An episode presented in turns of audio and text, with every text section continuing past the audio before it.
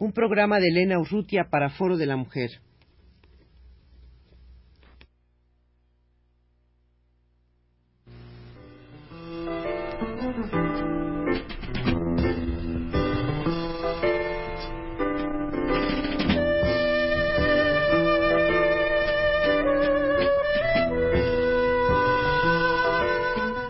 Foro de la Mujer.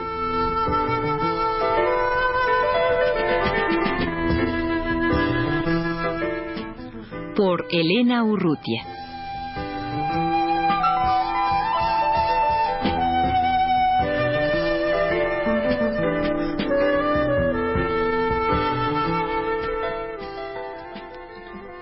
Alicia Meseguer, viuda del pintor Benito Meseguer, que murió no hace mucho, ha aceptado venir a los estudios de Radio UNAM a denunciar un asalto y un atropello que ha recibido recientemente. Alicia está en este momento con la cara llena de moretones, hinchada incluso todavía.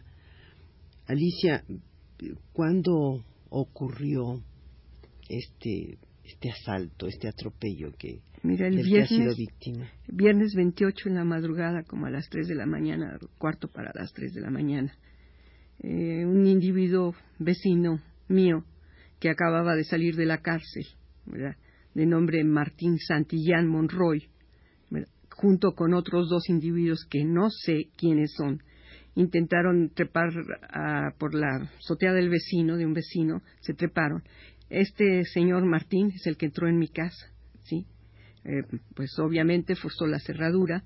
A esa hora, pues aunque laden los perros, yo estoy sola.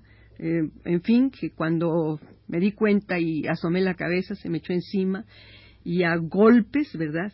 Me derribó, me golpeaba la cabeza contra el suelo y decía que traía órdenes de matarme, ¿verdad? Porque si no lo mataban a él y intentó violarme y a mis gritos, afortunadamente un vecino que escuchó llamó a la policía y la obligó a entrar por su casa, ¿verdad? A, a, mm, su azotea y que, en fin, que mm, se dieran cuenta de lo que estaba pasando. Ellos oyeron mis gritos, la policía.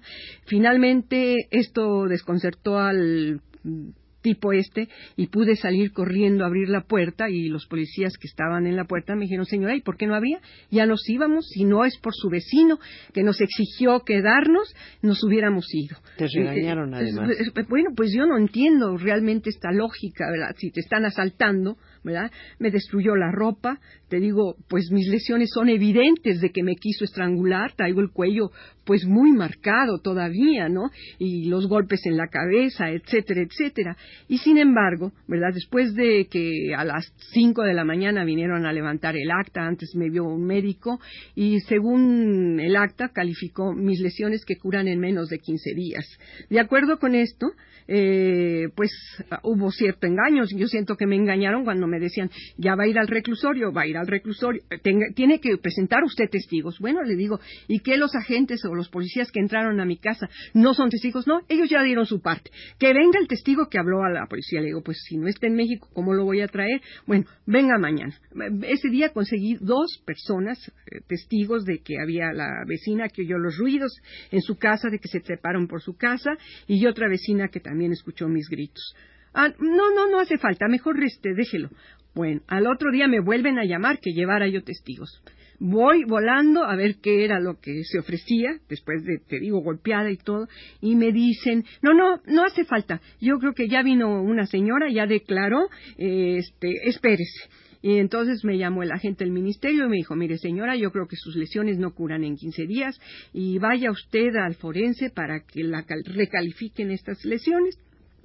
Era día 31, fui a la, al médico forense aquí en las calles de Héroes.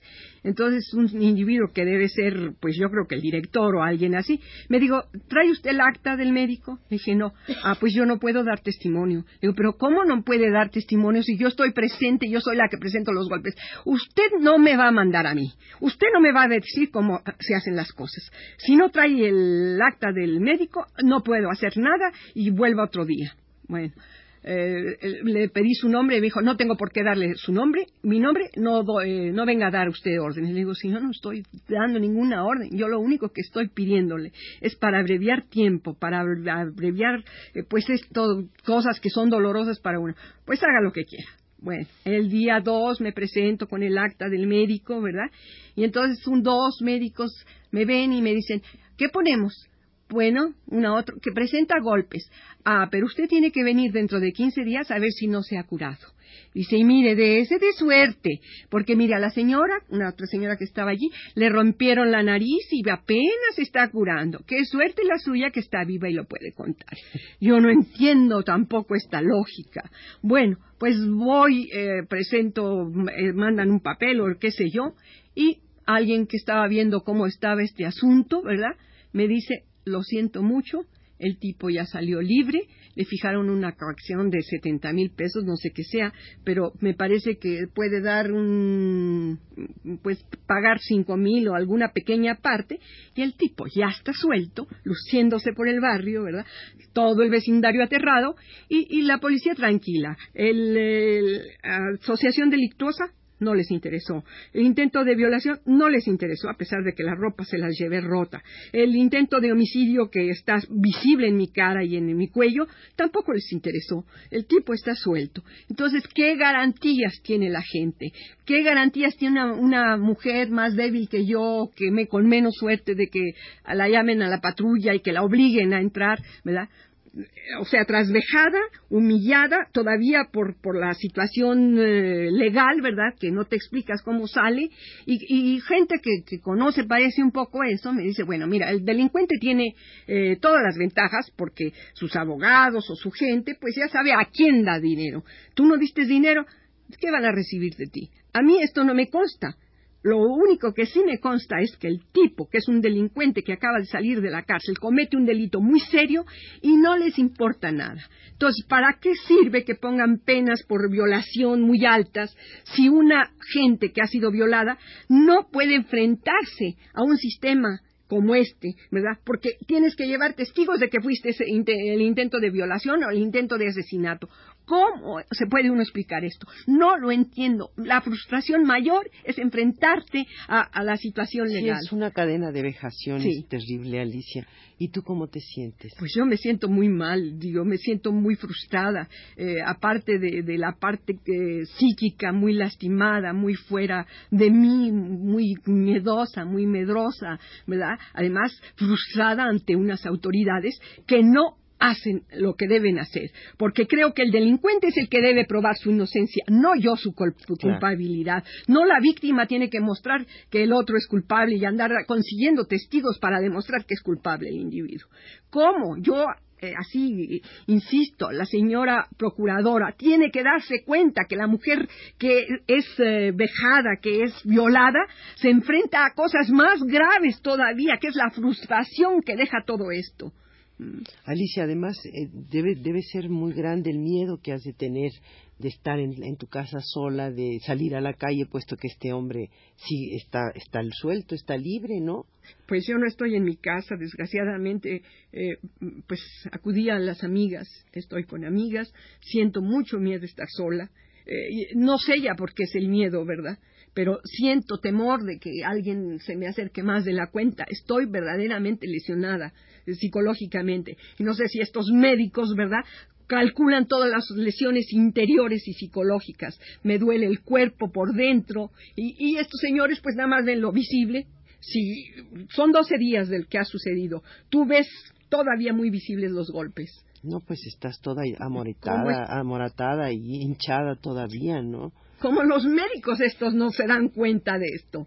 Digo, por legalistas yo no entiendo. Ahora resulta que son unas damas los delincuentes, ¿verdad? Que hay que tratarlos con tanta delicadeza para no ofenderlos, ¿verdad? Ni siquiera sospechar que son criminales, a pesar de que está agarrado dentro de mi casa el individuo, a pesar de que los policías oyeron mis gritos, a pesar de que me vieron a mí lastimada, te digo, ahí adentro de mi casa lo agarraron, alcanzaron a ver el forcejeo, ¿sí? Lo alcanzaron a ver, alcanzaron a ver, a ver cómo salía yo corriendo a la puerta Alicia, de la calle. ¿y tienes algún recurso a- a- en este momento? ¿Hay algún recurso que, que- que- al que puedas acudir? Bueno, pues yo le escribí a, a la procuradora relatándome eh, todos estos hechos y espero ser oída.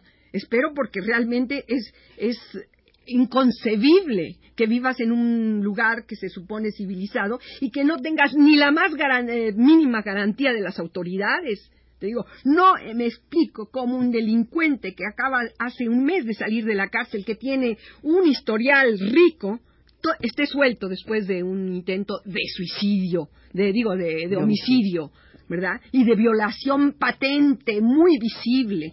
Todos los vecinos están aterrados, todos los vecinos temen eh, decir algo porque, pues, hay otros delincuentes. No venía solo, había otros dos. ¿Y las autoridades qué? ¿Ya cumplieron soltándolo? ¿Verdad?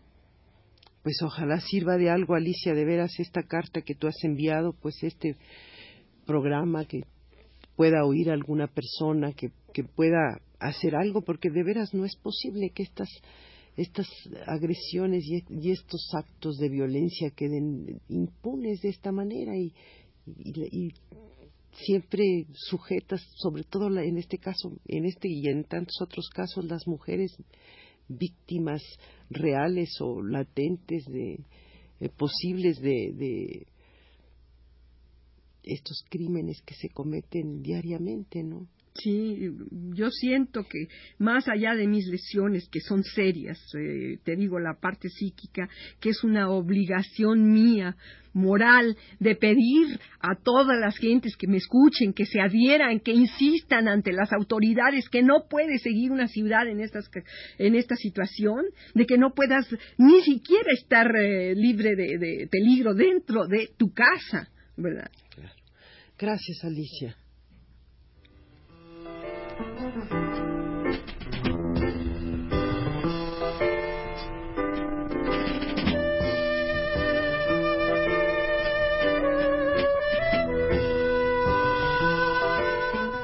Foro de la Mujer.